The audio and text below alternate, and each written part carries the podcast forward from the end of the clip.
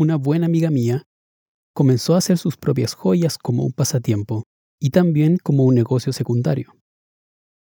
Sus creaciones comenzaron a venderse bastante, por lo que obviamente ella era muy buena en lo que hacía. Un día ella me hizo una pregunta. ¿Cuál piedra preciosa piensas que es la más difícil de obtener? Mi respuesta fue rápida. Probablemente un diamante refinado. Sin embargo, su respuesta fue algo muy diferente.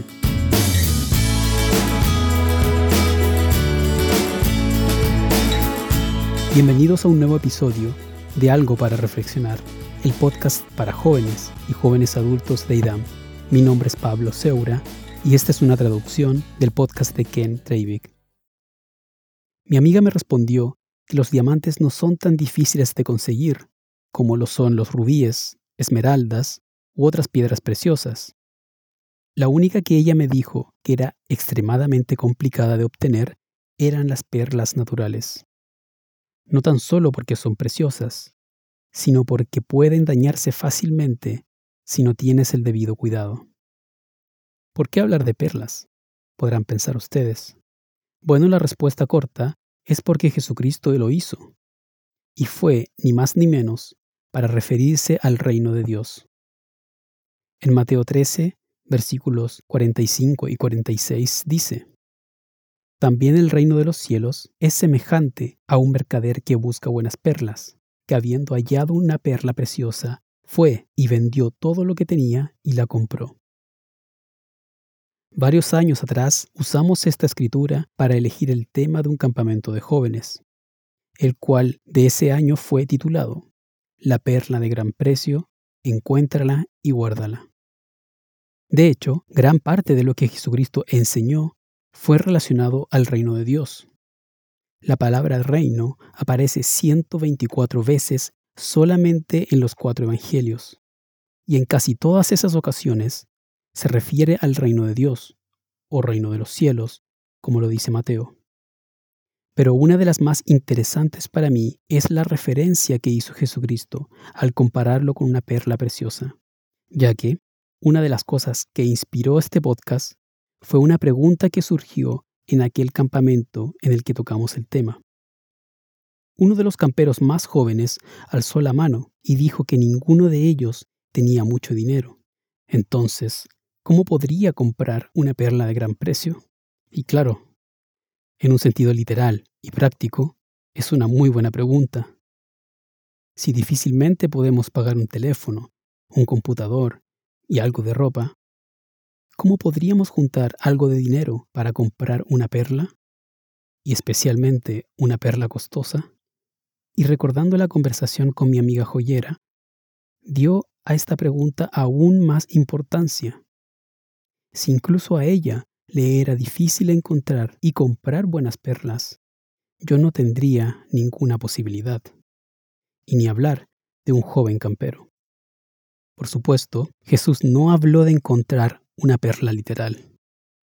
Afortunadamente para nosotros, esto era parte de una parábola.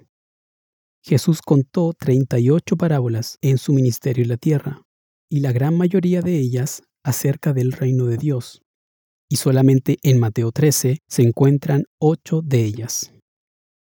Una parábola es una historia que ilustra una lección moral o espiritual, o a veces un principio. Entonces, la clave para entender una parábola es captar el trasfondo de lo que está diciendo, es decir, su componente espiritual o moral. En el mismo capítulo 13, los discípulos le preguntaron a Jesucristo, ¿por qué hablas en parábolas en vez de dar la instrucción de forma más clara? Y su respuesta tiene una importante reflexión que podemos encontrar en el versículo 11. Él respondiendo les dijo, porque a vosotros os es dado saber el misterio del reino de los cielos, mas a ellos no les es dado.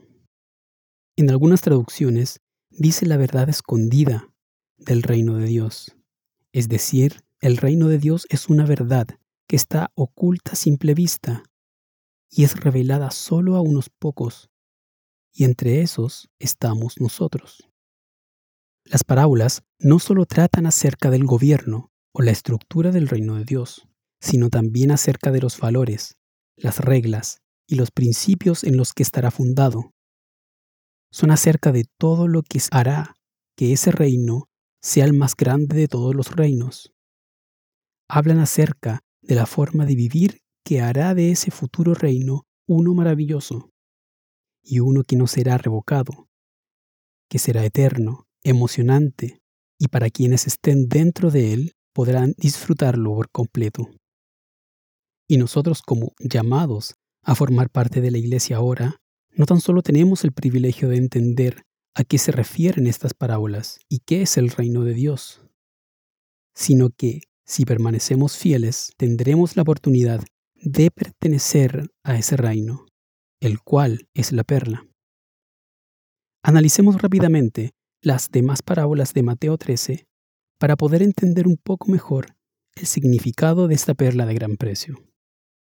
La primera parábola que Jesucristo contó en el versículo 13 fue la parábola del sembrador, que trata acerca de las semillas que se caen en diferentes lugares. Pero un puñado de ellas cae en buena tierra, donde crecen y producen fruto. La iglesia, mis padres, sus padres, y todos aquellos quienes responden al llamado de Dios y forman parte de la iglesia son esa buena tierra. La siguiente parábola es la del trigo y la cizaña. Esta parábola nos enseña acerca de la importancia de ser trigo, es decir, la importancia de ser parte de la buena cosecha, lo que vale la pena conservar y ser así parte de la familia de Dios. Luego, tenemos dos parábolas muy similares. Primero, tenemos la parábola de la semilla de mostaza, la cual es muy pequeña, pero crece hasta ser un árbol inmenso. Y la otra es acerca de la levadura, que se expande lentamente, pero termina leudando toda la masa. Ambas se refieren a que el reino de Dios comienza pequeño, pero terminará expandiéndose en todo el universo.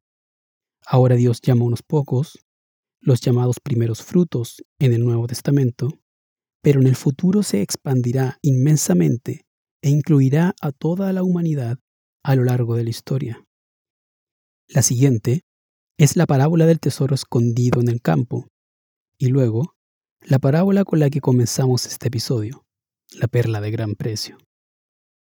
Estas dos parábolas exponen el gran valor que tiene el reino de Dios y sus verdades ocultas o escondidas. Cómo llegar ahí y de qué se trata. Y se menciona que este reino es mucho más valioso que todo lo que tenemos o cualquier otra cosa, y por lo tanto debemos ponerlo primero en nuestra vida. En el Sermón del Monte, Jesucristo dijo, Buscad primero el reino de Dios, y todas las cosas serán añadidas.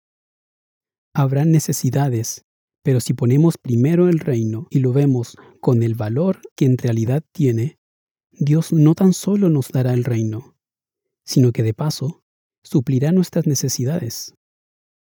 Luego de esta parábola, viene la parábola de la red, que señala que debemos ser parte de los justos que se reúnen en el reino los que son buenos y que voluntariamente eligen obedecer y buscar una relación con Dios. Finalmente, la última parábola se refiere a un padre de familia que saca de su tesoro cosas nuevas y cosas viejas. Y esto se refiere al trabajo de los discípulos de Cristo y de su iglesia, enseñar las cosas ocultas del reino a aquellos que responden al llamamiento. Entonces, Comprar la perla de gran precio o comprar el reino en ese sentido es una analogía. No es acerca de conseguir dinero y tratar de comprar una perla costosa. Es acerca de ver el increíble valor del reino y su verdad. Y es acerca de ser capaz de renunciar a cualquier otra cosa en esta vida para ser parte de ese reino.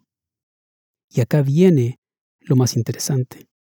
Si somos capaces de hacer esto, Dios nos dará el reino. Esto es lo que dice Cristo en Lucas 12, versículo 32. No temáis, manada pequeña, porque a vuestro Padre le ha placido daros el reino. Entonces, ¿tienes realmente lo que se necesita para obtenerlo? ¿Y qué se necesita? Dedicar tu vida a obedecer a Dios ser parte de su iglesia, arrepentirnos de nuestros pecados y tener una relación cercana con Él. Y si hacemos esto, Dios nos dará el reino. Nos dará esa perla de gran precio. Y esto es algo para reflexionar.